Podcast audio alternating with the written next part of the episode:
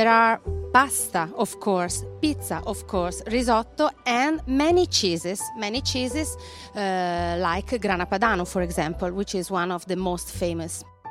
My favorite food, as I told you, it could be a noodle, a pasta, a ramen, a soba, anything with noodle. Actually, my favorite noodle dish is bamboo noodles that you make with bamboo steak. The hard one, the really elastic one, my favorite because you can bite it like al dente. I prefer use uh, grana padano um, uh, on pasta plates dishes.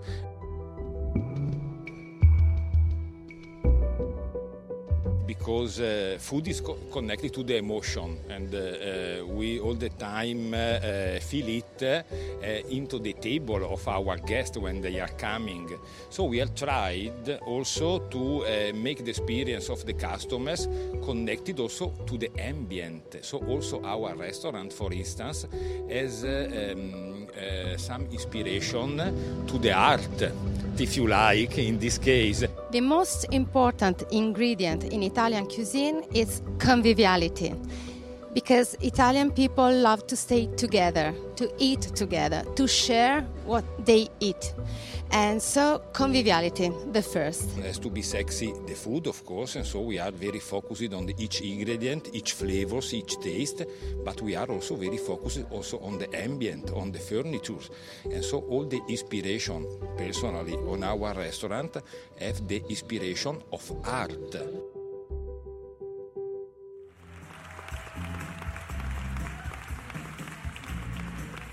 50 Best is the most uh, global ranking of the best restaurants in the world. We don't want to be seen as a as a Western uh, ranking at all.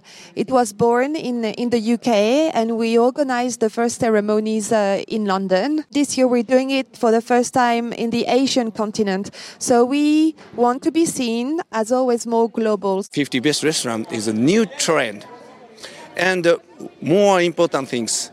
Yeah, another guidebook.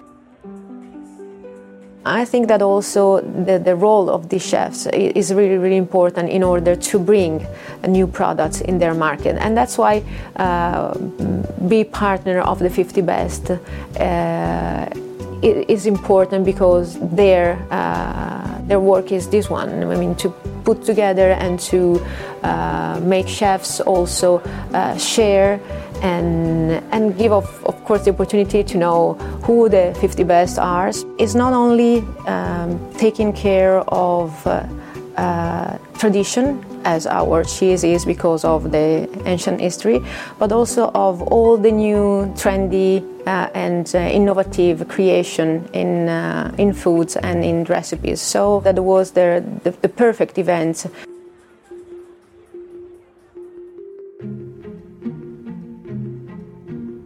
I would say for sure um, extra virgin olive oil, cheese, in this in my case, Grana Padano cheese, um, and tomatoes. And actually, because with these three ingredients, you can already do some some meal. Pasta, of course, but that will be really, you know, very easy to say. It's the flavor of milk. Anything and everything. Milk is the solution. Is it like soya sauce for you? I think that the most important ingredient in the Italian uh, food or lifestyle in, uh, in eating, more than an ingredient, is a philosophy. Our lifestyle, our relationship with food. To the emotion. They are the protagonists for each dish. You know, Grana Padano for us it's a piece of Italy and it's a piece of our body because it's quite common to have grana padano at the end uh, or at the beginning of the meal.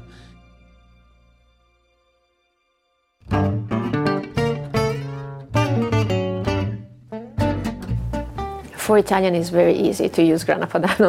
you can start in the morning using in your breakfast, uh, but especially in, in, in the middle of the, your day, if you just feel a little bit hungry, for example, uh, you can have a piece of grana and some um, vegetables like carrots or celery, and so it's a very healthy snack that you can have. And at the same time, for the aperitivo or when you go home and again you restart to make some recipe, you will for sure bite in a piece. In. It's uh, probably one of uh, the most common product in Italy because you recognize faster Italy with the smell, the power of the flavor, and the intensity of the flavor.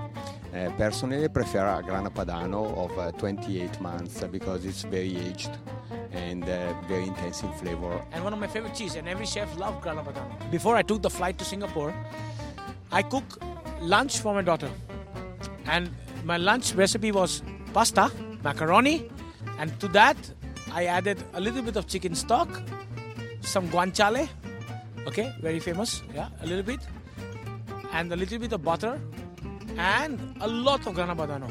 So the cheese from Lombardy or Piedmont is completely different from the cheese from Sardinia or Sicily or Naples. So when you taste the cheese in Italy, you understand the culture of that part of Italy.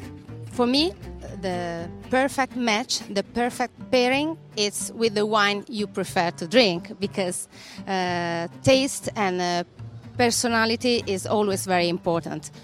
But if I have to choose, if I have to suggest, I for sure would say um, sparkling white wine, uh, for example, champagne, or we are talking about Italy, so Franciacorta, for example.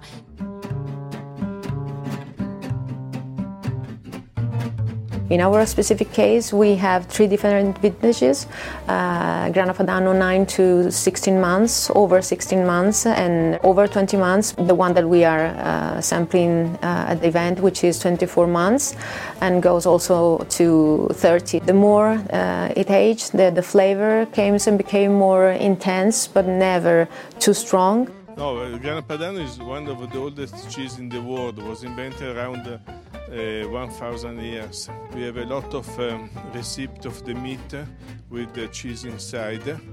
And uh, you must imagine that uh, Italy is a young country. Every part of Italy has its own cheese. I think in you're from China. To Chinese, what is tofu? Yeah, for Indian, milk and cheese is same. And I think it's a very nice fat of the milk that you age it to get the fat, the flavor. It's like ghee. It's like everything that we do with milk. It's the flavor of milk. As I showed in my presentation, the first cheese that we ate in India was cheddar, and now Parmigiano, and Grana Padano is big in India.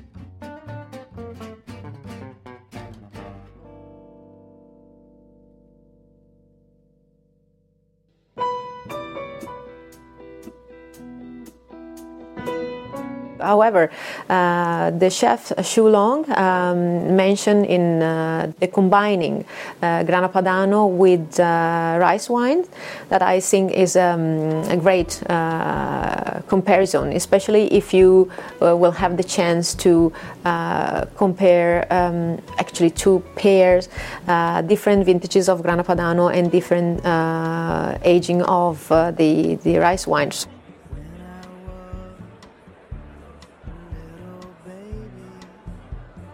Uh, Raoul Yu um, made um, a recipe um, combining um, Cantonese uh, cuisine, uh, grana padano, and um, a roasted duck. Uh, so I didn't have the chance to taste it, but uh, they told me that it was pretty good. China has a very, very huge heritage and very big tradition. And so all the food in China is not all the same in, in all the country. This is very similar to Italy. I think that cheese and grana padano in this case could be really perfect for uh, Chinese palate, uh, for Chinese tastes, because it's really salty but also sweet and very aromatic. And I think that this is very important in Chinese cuisine the perfumes, the, the smell of the food.